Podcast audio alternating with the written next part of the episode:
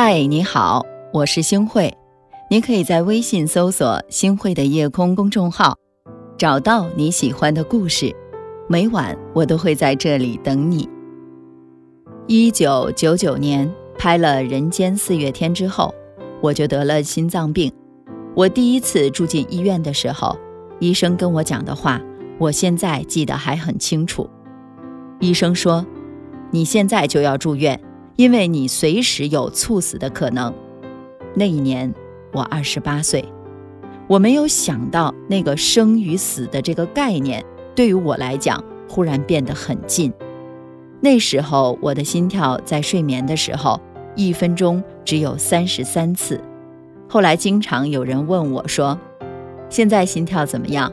我说：“还在跳，就是慢了点儿。”于是我想起徐志摩以前讲过的一句话，说：“只要心还跳。”大家是不是被吓了一跳啊？以为星慧老师得了心脏病。刚刚的这段话呀，是黄磊在《似水年华》中所讲述的。是的，就是那个演员黄磊。因为黄磊，所以一直在看《向往的生活》节目里，终于还是想起了《似水年华》的音乐和口白。这是以前我每晚睡前都要听的。直到现在，还是会被最后那句“只要心海跳”击中，一直都记得。二零零三年暑假，在家守着央视一套播出《似水年华》，乌镇、齐书、文英，距今啊十四年了。十四年的时间，我们都成长了，我也好像比以前更能听懂这段独白了。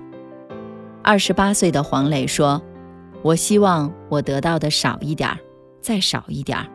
我也希望我的生命短一些，再短一些。”四十八岁的黄小厨说：“我希望我胖一点儿，再胖一点儿。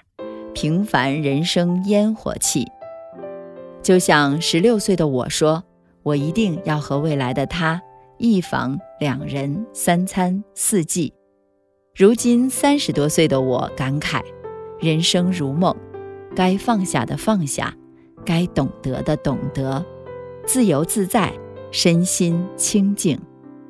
是啊，人生就好像是一个慢慢清醒的过程。黄磊说：“我是个悲观主义者，悲观就是清醒，就是看得通透，所以不会因为眼前的事儿产生困顿感。”你得清楚地意识到，人生整体就是结束，就是早晚的问题。不知道大家是怎么想的，但是我曾经和黄磊老师一样惧怕年龄，惧怕衰老，也数过人一辈子能活多少秒。但是当我能读懂一些文字，能够有所共鸣的时候，我知道这是年龄带给我的成长，我能活得更加的清醒。比如，以前如果听到众生皆苦，我一定第一时间给予反驳。其实只是不想诚实面对自己的情绪，当个悲观主义者。可是后来才愿意去承认，没有人会永远开心，或者说每个人都会不开心，只是不开心的程度、持续的时间不一样。悲观主义者是什么样的呢？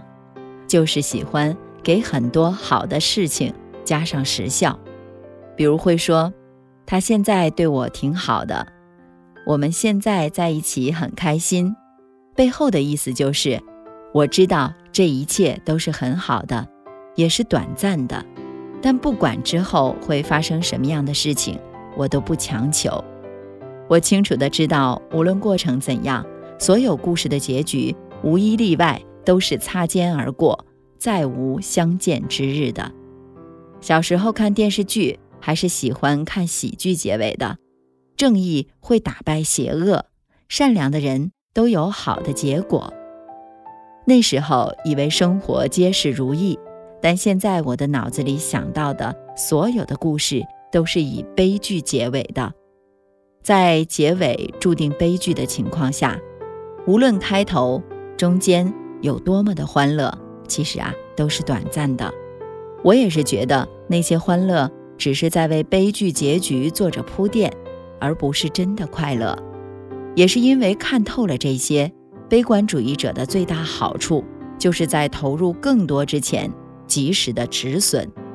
无论做什么事儿，我都先要计算自己的得失，事情永远做最坏的打算。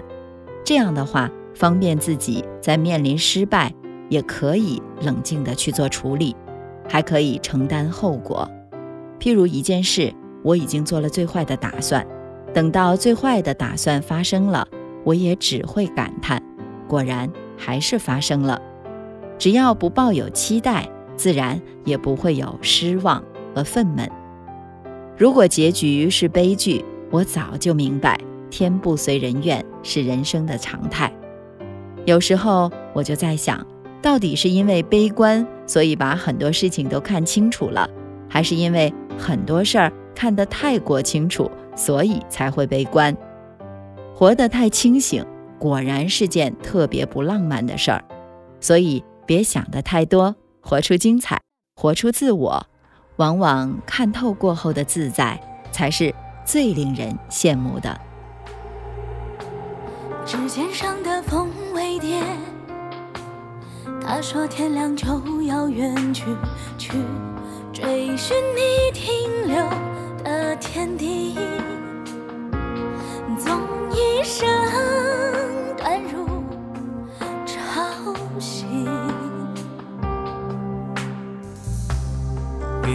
书中传奇，古往传奇多少别离，我只是不经意遇到了你。恰好落的雨，又恰好依偎在一起，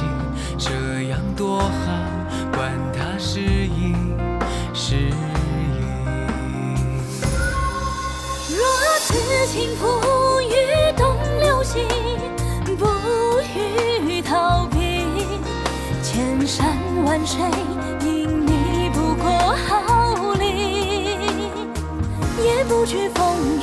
披星戴月，未曾唏嘘，此情不渝。所谓如你，天赐良缘。感谢您的收听，我是星慧。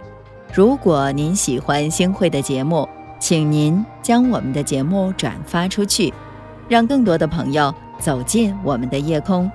每天晚上，我都会在星慧的夜空里和您说晚安，晚安，好梦。他曾在芦苇渡见过你。中背着长笛，世上事不说迷离，多少段的不离不弃，越情之所至，越会起涟漪。恰好落的雨，又恰好依偎在一起。这样多好，管它是阴是阴。若此情付与东流星，千山万水，因你不过毫厘，也不惧风雨。披星戴月，未曾唏嘘，此情不渝。难得如你，天赐良缘